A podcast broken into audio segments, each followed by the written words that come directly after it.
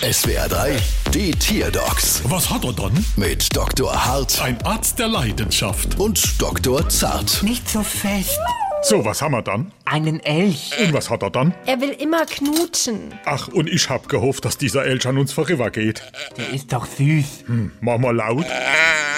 Oh, mach mal leise. Zart, ich glaub, dich knutscht gerade ein Elch. Ja, aber nicht sehr fest.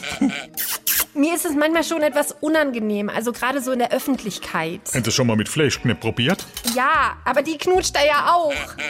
Da kannst du fast nichts machen, außer gucken, dass er kein Lippenstift drauf hat, wegen der Flecke. Ich frage mich, warum er das überhaupt macht. Ich glaube, der Elch knutscht so gern, weil er mal froh ist, echte Menschen live zu treffen. Wieso? Woher haben sie denn deine Elch? Vom Radio. Ach, dann schreibe ich Ihnen noch eine Überweisung für die Radiologie.